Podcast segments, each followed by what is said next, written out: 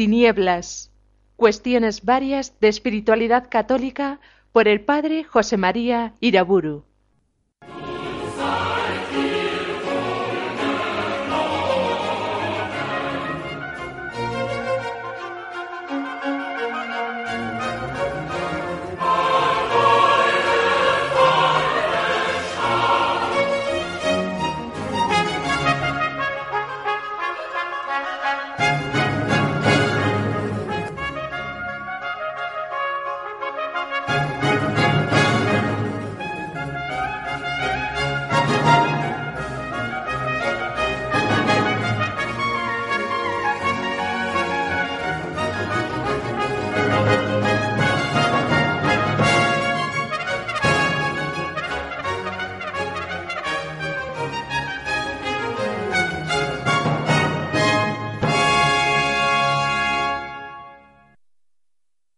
En el nombre del Padre, del Hijo y del Espíritu Santo.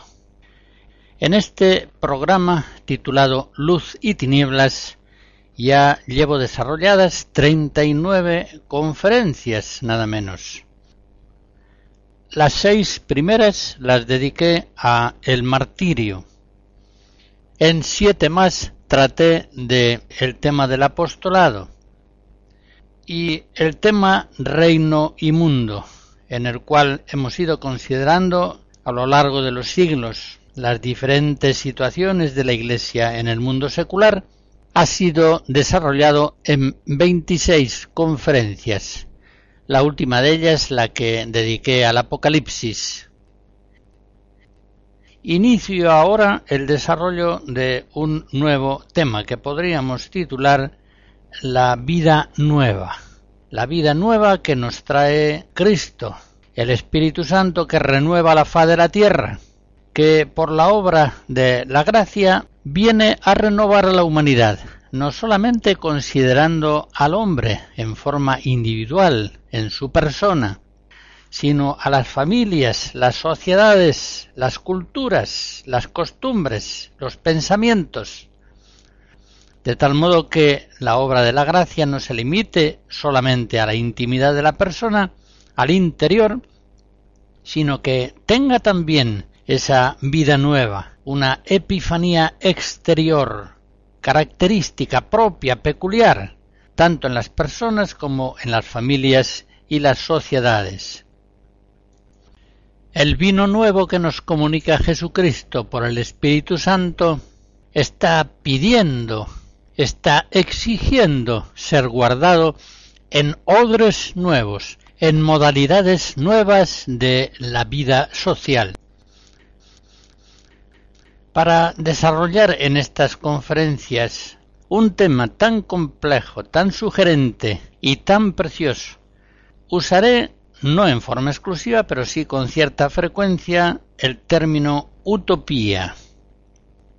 Se trata de una palabra llena de sugerencias y que viene a ser un verdadero calidoscopio de acepciones diversas. En primer lugar, es Utopía el título de un libro escrito por el inglés Santo Tomás Moro en 1516, una obra que tuvo gran éxito, de tal modo que la utopía vino a ser un género literario bastante frecuente, un género literario dedicado sobre todo a criticar la sociedad presente y a diseñar otras sociedades ideales no realizadas. Entre los sociólogos actuales hallamos una nueva significación del término utopía. Ellos hablan con frecuencia de comunidades utópicas o de experiencias sociales utópicas. Están queriendo referirse con estos términos a aquellas asociaciones humanas, comunitarias, libremente constituidas que en uno u otro grado de convivencia intentan formar ya ahora dentro de la sociedad presente, sin esperar a que mejore, sin pretender reformarla, un microorden social distinto y mejor. Este último sentido del término utopía parte de una etimología que es perfectamente legítima y por lo demás muy sencilla. Topos en griego significa lugar, lo que hay, lo que existe. Las ideas y costumbres prevalentes en un cierto tiempo y lugar formarán pues el mundo tópico. Por el contrario, utopía significa no lugar, o si se quiere, situación inexistente. De tal modo que utópicos serán aquellos modos de pensar, de obrar y de organizar la vida distintos del mundo tópico presente y supuestamente mejores. Todo este planteamiento se adapta en principio perfectamente al impulso evangélico renovador que han de vivir las comunidades cristianas dispersas por el mundo tópico. Quiero señalar, antes de seguir adelante, que con frecuencia, sin embargo, utopía significa hoy un sueño de perfección imposible, de tal modo que utópico viene a ser para muchos sinónimo de irrealizable. Esta acepción, por supuesto, es legítima, pero es una acepción peyorativa del término utopía. Es un sentido del término que yo no usaré en ninguna de las conferencias que siguen. En el contexto de la vida nueva que voy a estudiar a la luz del Evangelio, esa acepción del término utopía en cuanto algo irrealizable ciertamente no nos sirve, ya que es un sentido que nos llevaría a muchas ambigüedades y equivocaciones. Fíjense que en el mismo orden natural de la sociedad humana no es fácil distinguir lo que es utópico en el sentido peyorativo de irrealizable de aquello que es perfectamente realizable y deseable. Pongamos algún ejemplo. Hace uno o dos siglos, una jornada laboral de ocho horas podría ser considerada como una reivindicación social totalmente utópica, es decir, irrealizable, patentemente irrealizable. Sin embargo, hoy se ha conseguido esa meta sobradamente, de tal modo que habría sublevaciones sociales durísimas si se pretendiera hacer trabajar ocho horas diarias completas, con la sola excepción de los domingos.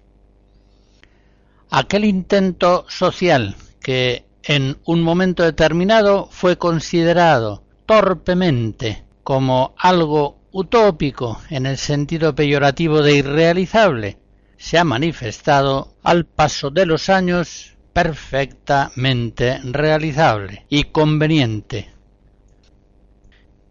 Esto nos hace preguntarnos, ¿qué es, pues, para una sociedad humana? ¿Una utopía o una posibilidad real y deseable? De hecho, como digo, en la historia de la humanidad, muchas ideas fueron tenidas por irrealizables y tachadas de utópicas hasta que se vieron realizadas bajo el impulso de unos pocos que obstinadamente creían en su posibilidad y en su necesidad. Y pensemos también, por otra parte, cuántos altos proyectos por ejemplo, la eliminación del hambre en el mundo. Hoy no se realizan y se tachan de utópicos no porque técnicamente sean imposibles, son perfectamente posibles, sino porque no hay voluntad de ello, porque no se quiere hacer todo aquello que es preciso para eliminar el hambre en el mundo para hacer realidad ese sueño que algunos estiman como utópico. Muchos autores modernos, filósofos historiadores, psicólogos, expertos en psicología social, también teólogos, vienen ocupándose de la utopía en los últimos decenios. Uno de estos estudiosos, desde una luz puramente filosófica y sociológica, afirma que una ceguera hacia las utopías se da frecuentemente en quienes representan el orden vigente, pues son incapaces de comprender que es posible que las utopías de hoy se conviertan en las realidades de mañana. Cita a este propósito una frase de Lamartine. Las utopías a menudo no son más que verdades prematuras. Efectivamente, siempre que una idea es motejada de utópica, es así calificada generalmente por los representantes de una época que ya ha pasado y que son los beneficiarios principales del orden presente. Siempre es el grupo dominante el que está completamente de acuerdo con el orden existente, aquel grupo que determina lo que debe ser considerado como utópico o como realista. Pero dejando ya atrás las consideraciones naturales de este tema, vengamos ya al mundo de la gracia. Cuando entramos en ese orden de vida nueva, posibilitada por el Espíritu Santo que procede del Padre y del Hijo, cuando entramos a considerar la vida nueva en Cristo, el nuevo Adán de la nueva humanidad, ¿Dónde podemos entonces situar los límites que distinguen lo posible de lo irrealizable? ¿Qué bien personal o comunitario, por grande que sea, podrá ser considerado peyorativamente como utópico en el sentido de irrealizable, cuando nos ha sido dada la fuerza omnipotente del Espíritu Santo capaz de renovar la faz de la tierra.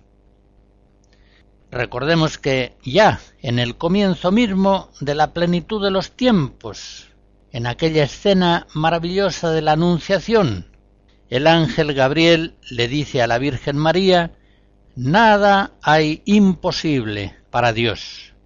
Lucas 1. En la plenitud de los tiempos, con la encarnación del Verbo, introduciendo el Hijo Divino en la humanidad miserable, fuerzas sobrehumanas, celestiales, divinas de salvación, se ha abierto la puerta que introduce el cielo en la tierra. A la Virgen y a todos nos está diciendo siempre el Evangelio Lucas 18. Lo que es imposible para los hombres es posible para Dios, es posible para los hijos de Dios, para aquellos que son llamados por el Señor a vivir la permanente y suprema novedad del Evangelio. En tiempos de Cristo, a los mismos apóstoles les parecía, por ejemplo, algo imposible el matrimonio monógamo e indisoluble. Mateo 19 les parecía imposible porque en su tiempo ni judíos ni paganos vivían aquella realidad. Pero al paso de los siglos cristianos se ha visto claramente que millones de laicos cristianos, sin que sean todos unos héroes, se han manifestado capaces de vivir el matrimonio monógamo e indisoluble con la gracia de Cristo. O vengamos a otro ejemplo, la esclavitud. ¿Quién podría tener antiguamente la audacia de esperar y de procurar que la esclavitud, vigente en todas las naciones y en todas las culturas, desapareciera de la faz de la tierra? En aquel tiempo antiguo, tal intento no sería calificado de utópico en el sentido impropio de irrealizable,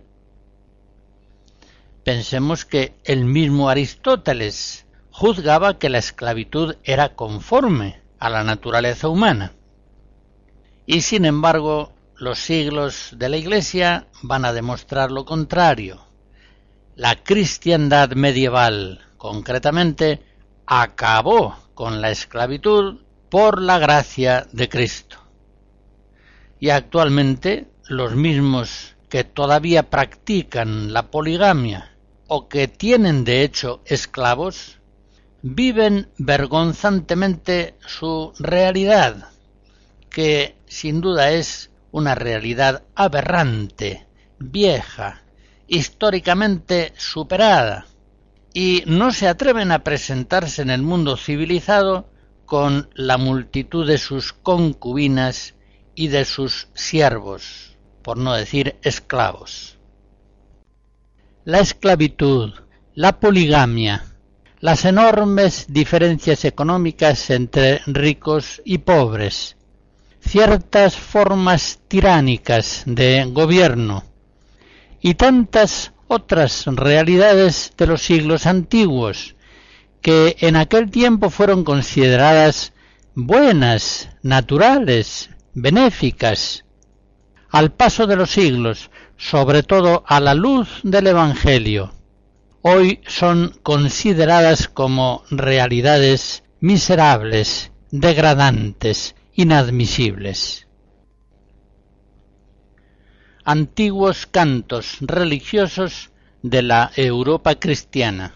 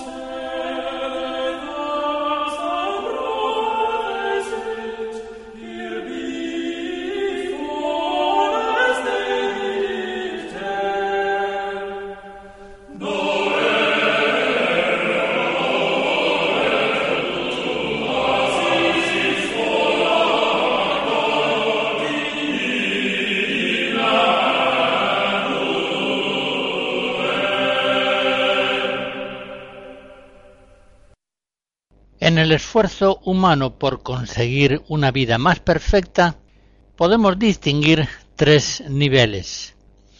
La ascética busca la perfección de la persona. La política pretende el mayor bien de la sociedad. Y a un nivel intermedio, la utópica trata de la vida perfecta de aquellos grupos formados en libre asociación que unen un cierto número de personas o familias en un ideal común. La adscripción a la sociedad se produce en unos modos que pueden considerarse necesarios. En cambio, la afiliación a grupos, asociaciones y movimientos se produce en una libre elección, una libre elección por la que se busca al mismo tiempo el perfeccionamiento personal y familiar, el bien de la comunidad que de este modo se forma y a través de todo ello, aunque sea en una forma indirecta, el bien de la sociedad global. Sepamos, pues, distinguir en adelante, en orden a las conferencias que siguen, estos tres empeños humanos a la hora de buscar la perfección, la ascética, la utópica y la política. advierto también desde el principio que el vocabulario de la utopía admite sentidos muy diversos y flexibles, pero siempre se refiere a coordenadas mentales y conductuales que entran en contraste patente con las ideas y las costumbres vigentes en el mundo tópico. Comenzamos por comprobar que en la historia de la Iglesia las comunidades cristianas formadas por los religiosos han mostrado siempre en la práctica una inmensa fuerza utópica para realizar el Evangelio de Cristo, para realizar en plenitud el Evangelio de Cristo con perfecta libertad del mundo.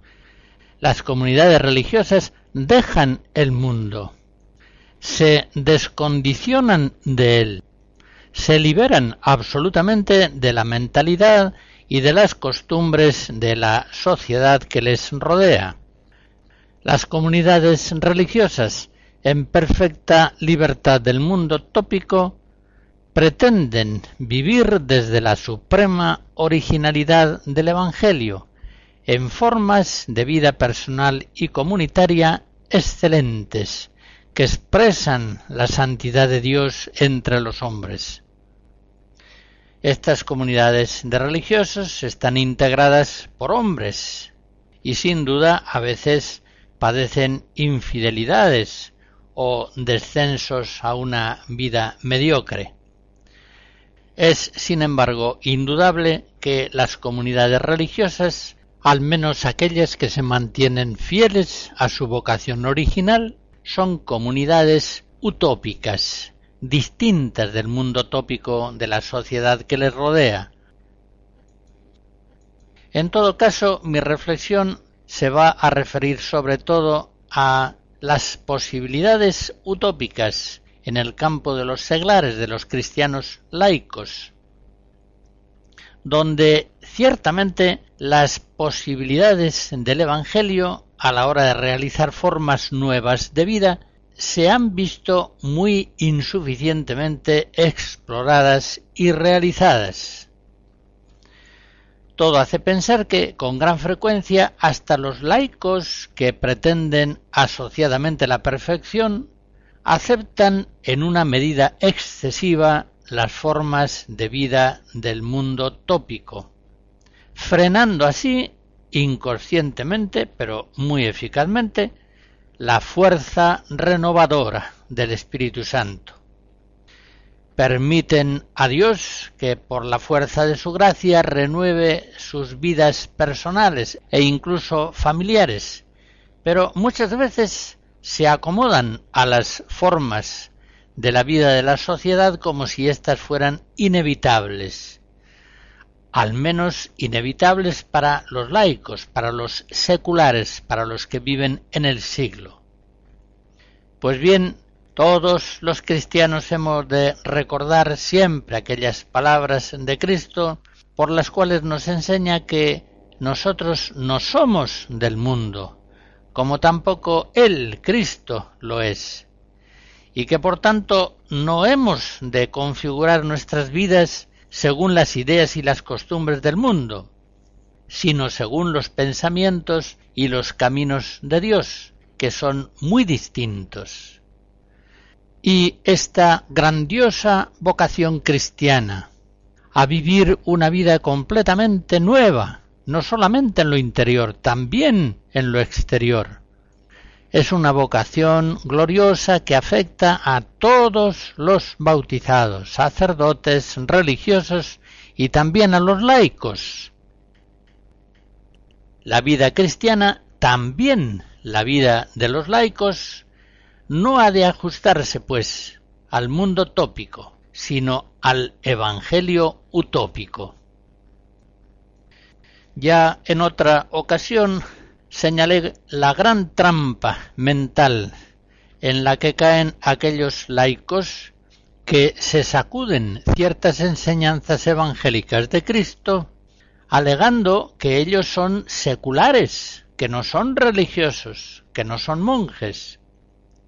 Los cristianos seculares que se mantienen en esas actitudes hacen pensar como si hubiera un evangelio para los laicos y otro evangelio para los religiosos. Pero el evangelio felizmente es uno solo, es para todos los discípulos de Cristo, para todos los cristianos, aunque unos y otros, según su vocación, hayan de vivirlos en modalidades diversas. Desde el nacimiento mismo de los religiosos, en el siglo IV, funciona con frecuencia esta trampa mental, que ya fue denunciada entonces por San Juan Crisóstomo hacia el año 400 y también por otros maestros espirituales cristianos. Estos laicos rechazan de este modo impulsos preciosos del Evangelio de Cristo, quedando sin embargo en buena conciencia, aunque en realidad están resistiendo al Espíritu Santo, que quiere renovar la faz de la tierra, en tanto que ellos se obstinan en permanecer cautivos en las formas sociales de su tiempo. A estos seglares, por ejemplo, les parece muy bien que los religiosos lo posean todo en común, para eso son religiosos, han hecho voto de pobreza. Pero ellos, al menos si disfrutan de una buena situación económica, en modo alguno aceptan que también Dios les llama a ellos a alguna manera habitual de comunicación de bienes materiales. Esta comunicación de bienes, como ya sabemos, fue recomendada por Cristo y por los apóstoles y fue practicada por las primeras comunidades cristianas, en las que, por cierto, no había propiamente religiosos, sino solamente pastores y laicos. Pero, sin embargo, a estos seglares actuales les parece utópica la comunicación de bienes y se sienten excusados de pretenderla, cada uno con lo suyo. Ellos son seculares y, según su entender, esa condición secular les autoriza, más aún les obliga en conciencia, a aceptar los modos de propiedad usuales en el siglo, esto es, en el mundo. Y lo mismo que decimos de la propiedad de los bienes, podríamos decir en tantos otros aspectos de la vida social. A los oyentes de estas conferencias que estén afectados por tales sofismas, lo que digo y lo que seguiré diciendo va a parecerles algo utópico, en el peor sentido del término, algo irrealizable, una exageración, planteamientos fanáticos, un atentado a la vocación secular de los laicos, una traición incluso a su deber de encarnarse en el mundo tópico, tal como el mundo tópico es, para obrar en él precisamente como fermento en la masa. Pero seamos sinceros, ¿Qué acción tendrán sobre la masa aquellos laicos que no son fermentos, que no son distintos de la masa, sino que son pura masa?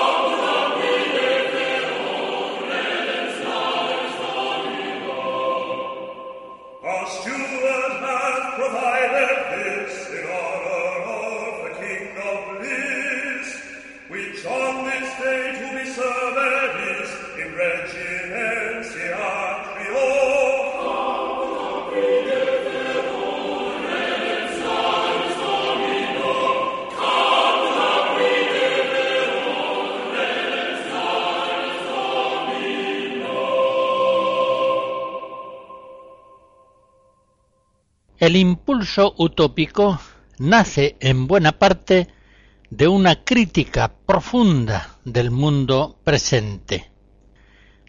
En aquellas personas que habitualmente no sufren el escándalo y el dolor del mal del mundo, es imposible que surja el impulso utópico. Un autor moderno dice que la especulación utópica no se da en un vacío histórico. Los escritores utópicos tienen una aguda conciencia de los defectos de las estructuras sociales existentes. Una utopía, sigue diciendo, es la crítica del sistema social vigente. En la mente del escritor utópico, la función crítica sobrepasa con frecuencia la función del diseño social positivo. Así es, efectivamente, como dice este escritor, el impulso utópico nace en buena parte de la conciencia de los males inadmisibles que caracterizan el mundo tópico. Y a este respecto podríamos preguntarnos, ¿Es posible de alguna manera medir los males del mundo? ¿Hay alguna posibilidad de medir el mal del mundo? ¿O en esta cuestión todo queda sujeto a optimismos o pesimismos subjetivos? Toda medida se hace siempre por comparación. Pues bien, podríamos establecer tres medidas, es decir, tres comparaciones. En primer lugar, podríamos comparar la realidad presente con lo que debería ser, es decir, así en la tierra como en el cielo. Pero de ahí no sacamos mucho, ya que, aunque es cierto que existen en la historia humana épocas mejores y peores, todas ellas distan tanto del reino celeste que todas vienen a resultar semejantemente malas. Por decirlo con un ejemplo, los hombres altos y los hombres bajos están a una distancia del Sol muy semejante, sean, como digo, altos o bajitos. Establezcamos pues una segunda comparación podríamos intentar una medición de los males del tiempo presente por comparación a lo que ha sido en otros tiempos. Pero si nos es difícil evaluar los males presentes, aún más difícil nos es considerar la gravedad de los males pasados. Y además es difícil evitar la tentación de pensar, como dice el Eclesiastés, el libro de El Coelet en el capítulo 7 que cualquier tiempo pasado fue mejor. En tercer lugar, también podríamos comparar la situación del mundo presente con lo que podría ser, dadas las presentes circunstancias de naturaleza y de gracia. Pero, ¿cómo saber lo que hoy realmente podría ser. Lo que hoy es, lo que hoy de hecho es, no parece denunciar como ilusorio aquello que gratuitamente consideramos que podría ser. Ya se ve que no es fácil medir de alguna manera el mal del mundo presente. Y por otra parte, la evaluación del mal del mundo depende de la visión que se tenga del hombre. Esto es un planteamiento muy importante.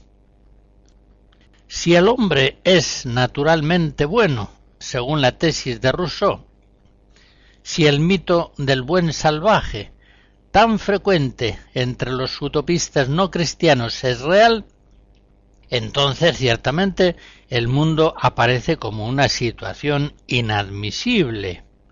¿Cómo ha podido el mundo venir a una situación tan mala, siendo el hombre en el fondo bueno? El mal del mundo, en esa perspectiva intelectual, resulta intolerable.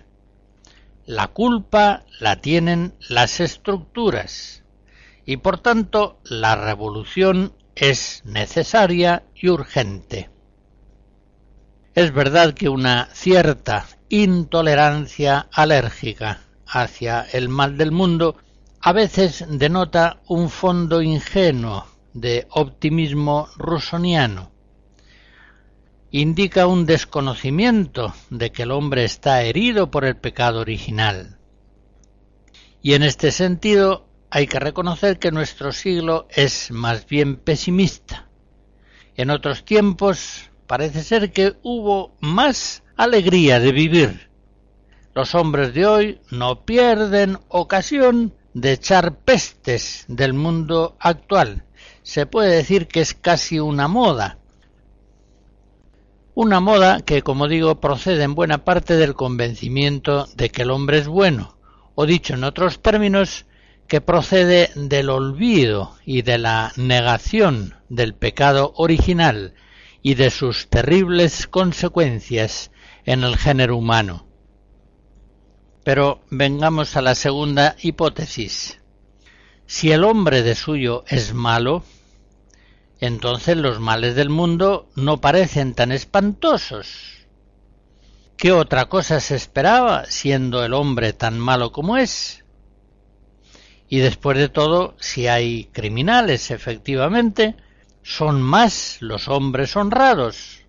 Si hay violentos, son más los pacíficos. Si hay ladrones, si hay violadores, son muchos más los hombres que no incurren en esas acciones brutales. Partiendo pues de ese convencimiento inicial de que el hombre es malo, cuando vemos que la sociedad cuida de los pobres, de los inválidos, de los ancianos, cuando observamos que da un sueldo a aquellos que no trabajan, que están parados, llegamos a la conclusión de que el mundo no está tan mal. Resumo brevemente las últimas consideraciones realizadas. Si el hombre es bueno, los males del mundo aparecen como intolerables. Pero si el hombre es malo, los males del mundo presente secular nos aparecen como algo previsible y tolerable. Podrían estar las cosas mucho peor de lo que están. Pues bien, y con esto llegamos en nuestra reflexión a un punto complejo, delicado, importante la fuerza espiritual del utopismo evangélico nace al mismo tiempo del rechazo del mundo presente, considerado inadmisible, y del impulso esperanzado hacia un mundo mejor, que es considerado como posible por la gracia de Cristo. Por eso concretamente ninguna renovación cabe esperar de aquellos que ven como tolerables los males del mundo moderno, o de aquellos que incluso lo ven con relativa aprobación. Se dicen vamos bien. No todo está bien, por supuesto, pero podremos superar los males presentes avanzando más por el mismo camino que seguimos. Vamos bien. De estos tales, Unamuno Miguel de Unamuno decía en la conclusión de su obra Don Quijote en la tragicomedia europea contemporánea, decía los únicos reaccionarios son los que se encuentran bien en el presente.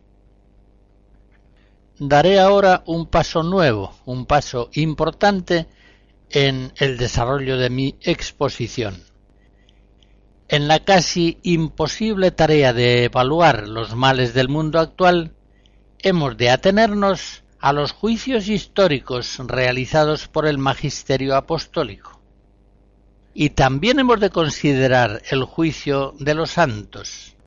Y ciertamente los santos han considerado siempre con horror los males del mundo tópico, los males del mundo de su tiempo. Santa Teresa de Jesús, por ejemplo, en el capítulo 20 y 21 de el libro de su vida, decía ¿Qué señorío tiene un alma que el Señor llega aquí? A la luz de la contemplación se refiere. Que lo mira todo sin estar enredada en ello. Qué corrida está del tiempo que lo estuvo, qué espantada de su ceguedad, qué lastimada de los que están en ella, en especial si es gente de oración, y a quien Dios ya regala. Querría el alma dar voces para dar a entender qué engañados están. Ve que es grandísima mentira y que todos andamos en ella. No hay ya quien viva, viendo por vista de ojos el gran engaño en que andamos y la ceguedad que traemos. Oh, ¿Qué es un alma que se ve aquí? Ver esta farsa de esta vida tan mal concertada. Todo la cansa, no sabe cómo huir, se ve encadenada y presa, anda como perdida en tierra ajena. Esta experiencia que con tanta elocuencia expresa Santa Teresa de Jesús es común entre los santos. Ellos tienen una captación muy viva de los males del mundo. Recordemos aquello de San Pablo, el mundo está crucificado conmigo y yo con el mundo. Gálatas 6. Recuerden aquella frase, ya la cité en otra ocasión, de San Claudio la Colombier a finales del siglo XVII. La depravación es hoy mayor que nunca. O aquella otra afirmación realizada por San Luis María Griñón de Montfort hacia el 1700. Nunca ha estado el mundo tan corrompido como hoy. A mediados del siglo XVIII San Pablo de la Cruz escribía en una carta de dirección espiritual a una señora ¿Qué podemos hacer de este mundazo, donde no se respira otra cosa que un aire de pecado que apesta? Y a otra dirigida suya le escribía Les recuerdo y quisiera escribirlo más con lágrimas de sangre que con tinta que este pobre mundo está inundado casi por todas partes de iniquidad y que Dios se halla sobremanera ofendido. Se ve tan ofendido, despreciado y ultrajado por la mayor parte de los cristianos. Y hace un siglo y medio decía así San Antonio María Claret. El mundo siempre ha sido mundo inmundo, pero en el día actual está asqueroso y puesto en entera malignidad. Nos amenazan grandes calamidades. España está fatal y cada día se pone peor. El carro del mal corre como el vapor, quiere decir como un tren a vapor. Y el curso del bien, en cambio, está completamente paralizado. Así le escribía al padre Galdácano en 1858. ¿Qué dirían estos mismos santos u otros como ellos si asomasen a contemplar la situación del mundo secular en el tiempo presente, a fines del siglo XX, comienzos del XXI? Ciertamente sus discernimientos sobre el tiempo actual se expresarían en juicios todavía más duros, si es posible. es evidente que el juicio de los santos acerca del mundo secular moderno es muy duro. Pero en esto he de hacer notar algo muy grave y muy cierto. Este juicio de los santos, lo mismo que el de los papas, tan duro acerca del mundo moderno, es hoy sistemáticamente silenciado. De ahí viene precisamente la actual necesidad de expresar esta verdad de Dios respecto del mundo presente. Parte integrante del mal presente del mundo es el silencio actual de los cristianos sobre el mismo. Sin clara conciencia del mal del mundo moderno, los cristianos, y concretamente los laicos, no tendrán mayor inconveniente en hacerse cómplices en mayor o menor medida de sus ideas y costumbres. No podrán tener discernimientos prudentes a la hora de evitar las innecesarias ocasiones de pecado. Tampoco podrán buscar por la evangelización la salvación de un mundo perdido, empecatado, pues el Evangelio se inicia precisamente llamando con urgencia a conversión. No hay, sin embargo, llamada a la conversión si no hay una conciencia viva de los pecados del mundo. Y desde luego queda frenado en su misma raíz todo impulso renovador del pueblo cristiano. Sin embargo, el Señor, va mostrando a aquellos fieles y grupos cristianos más dóciles a su gracia que a medida que va degradándose la vida del mundo secular, se va haciendo cada vez más inviable un cristianismo tópico, mundanizado, y que dar acogida y realización al impulso utópico del Evangelio en formas personales y asociadas es ya una necesidad cada vez más urgente.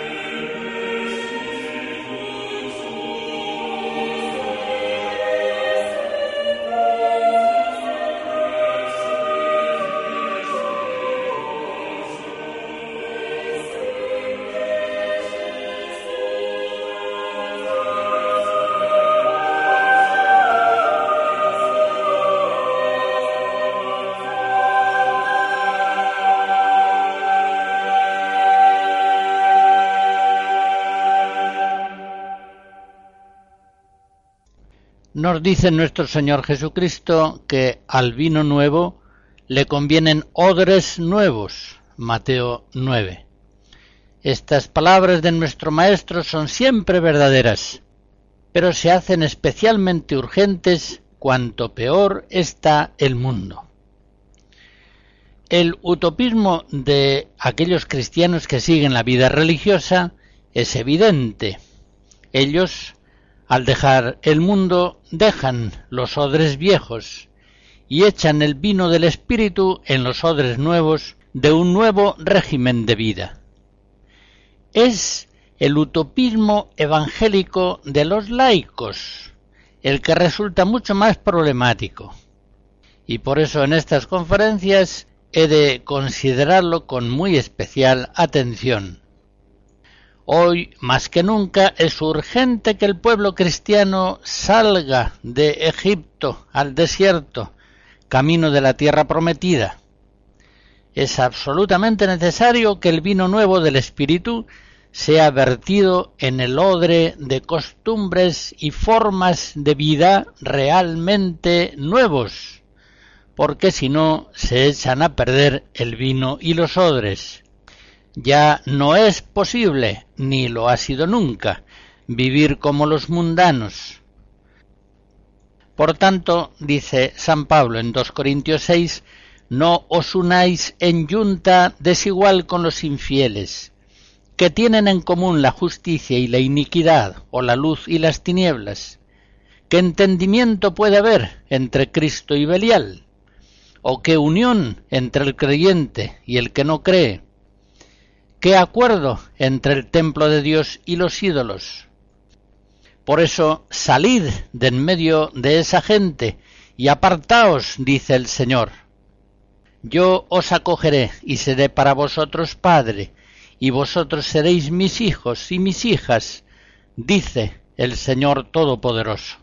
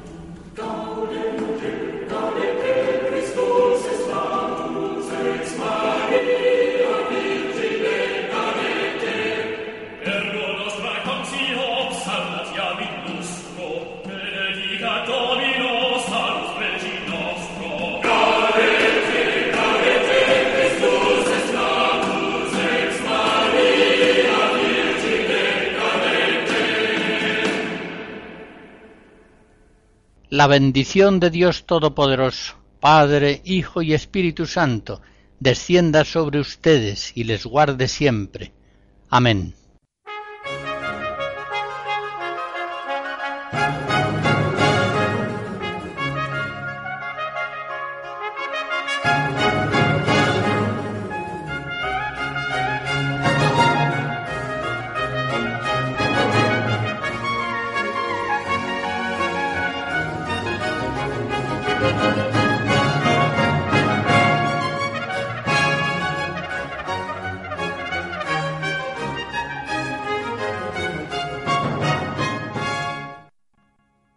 Hemos escuchado Luz y Tinieblas, cuestiones varias de espiritualidad católica por el padre José María Iraburu.